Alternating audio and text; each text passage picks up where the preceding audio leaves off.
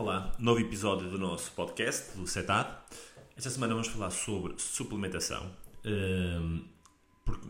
uma das grandes dúvidas ou das grandes questões que a maior parte dos atletas que chegam até nós nos colocam é acerca da suplementação que devem fazer diariamente. Hum, e é algo que, apesar de, das dúvidas dos atletas hum, e das experiências que eles trazem dos treinadores, parece-nos que é bastante lógica a, a, resposta que se tem que dar nessas situações, porque nós somos treinadores e, como treinadores, somos conhecedores, digamos assim, de várias áreas que estão afetas ao treino, como é a nutrição, como é a suplementação, como é a biomecânica, como é. Pronto, outra, muitas, muitas outras, não é? A recuperação, o descanso, por aí fora. Uh,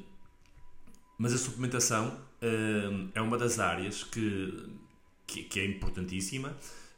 e que é importante não inventar. Um, e é importante que seja um médico, ou seja, um nutricionista, a poder dar essa indicação consoante o, o atleta em si, uh, nas suas necessidades pessoais e suas características, os seus desafios, uh, o seu dia a dia e a sua carga de treino. É importante que o treinador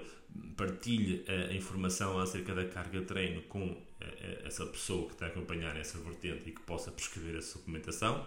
eh, e não ser propriamente o treinador, porque o treinador não é um sabe-tudo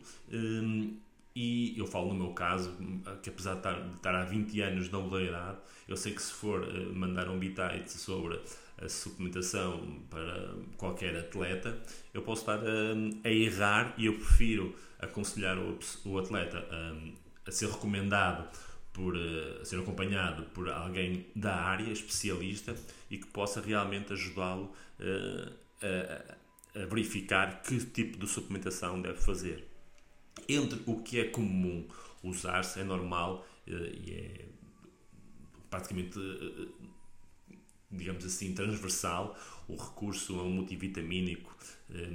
seja mais ligado, mais direcionado para quem pratica desporto durante a, altura do ano mais fria,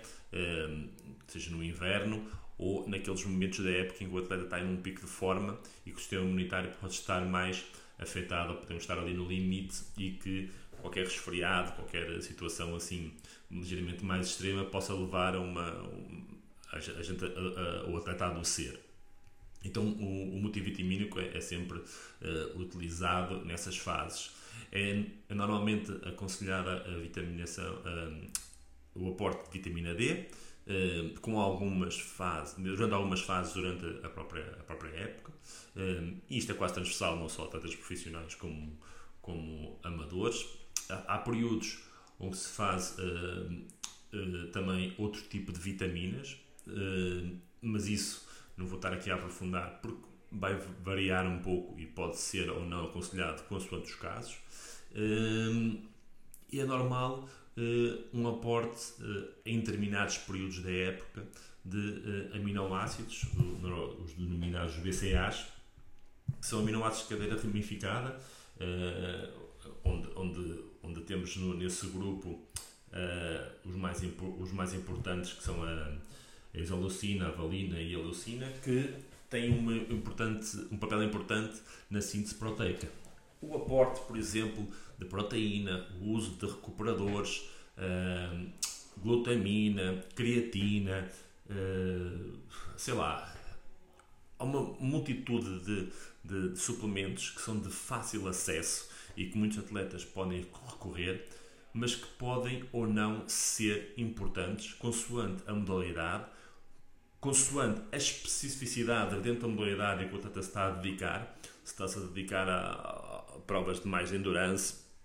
ou a provas mais curtas, um, a cruzar essa informação com os hábitos alimentares da própria atleta. Se um atleta tem uns hábitos alimentares bastante rígidos, uh, bastante rigoroso e que tem um bom aporte nutricional já na sua alimentação e pode não necessitar de recorrer a estes suplementos, e temos, e temos que ter atenção que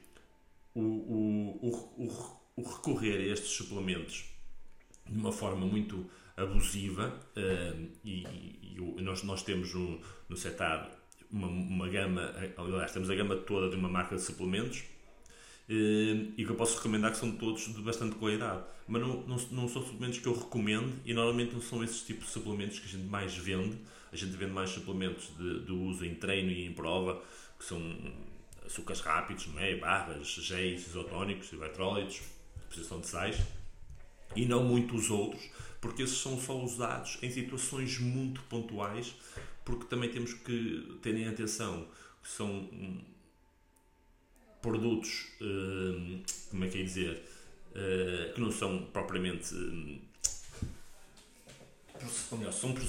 produtos processados e que por serem processados envolvem uh, processos químicos para a sua obtenção e também provocam também, além de, de, das contrariedades que isso tem em relação aos produtos normais, não é? A gente sempre vai ao supermercado e procura os produtos mais naturais possíveis e menos processados. Tudo o que tiver sem ser embalado é tanto melhor do que já está embalado, como é óbvio. E, e além disso, estamos a criar habituação, ou podemos estar, uh, não, uh, não só a habituação, mas também o recorrer uh, a um aporte em excesso de açúcares, de proteína, que podem ser eh, nocivos ou podem não ser eh, o aconselhado para as nossas reais eh, necessidades. Por isso, é sempre bom cruzar não só a informação que, que temos a, a, partir do treinador da carga de treino, da dinâmica das cargas, como é que vai variar momentos da época mais exigentes, eh, cruzar isso com o nosso dia a dia e expor isso a quem nos está a acompanhar a nível nutricional,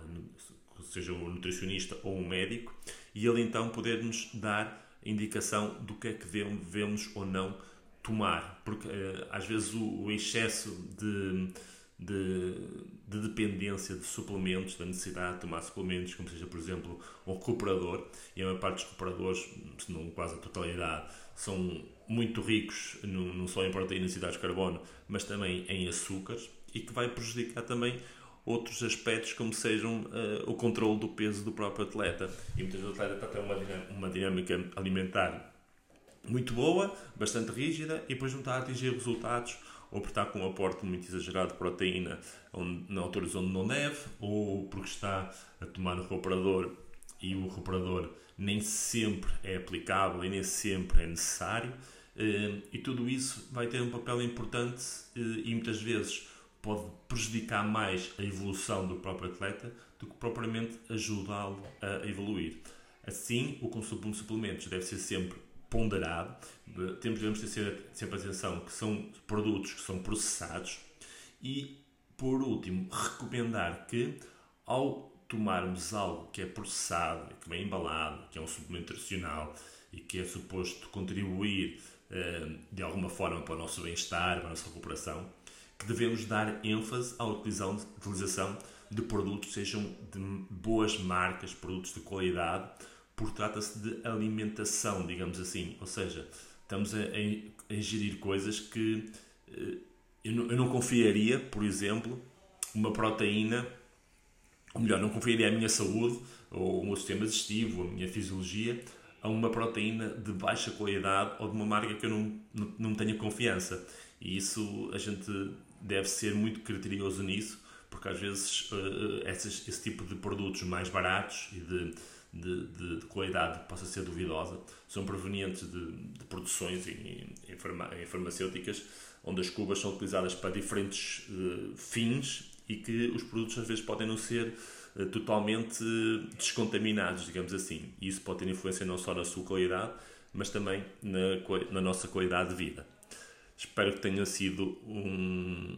um bom tema para refletirem e para também melhorarem a vossa suplementação e o vosso estilo de vida. Bons treinos e voltamos num próximo episódio. Obrigado.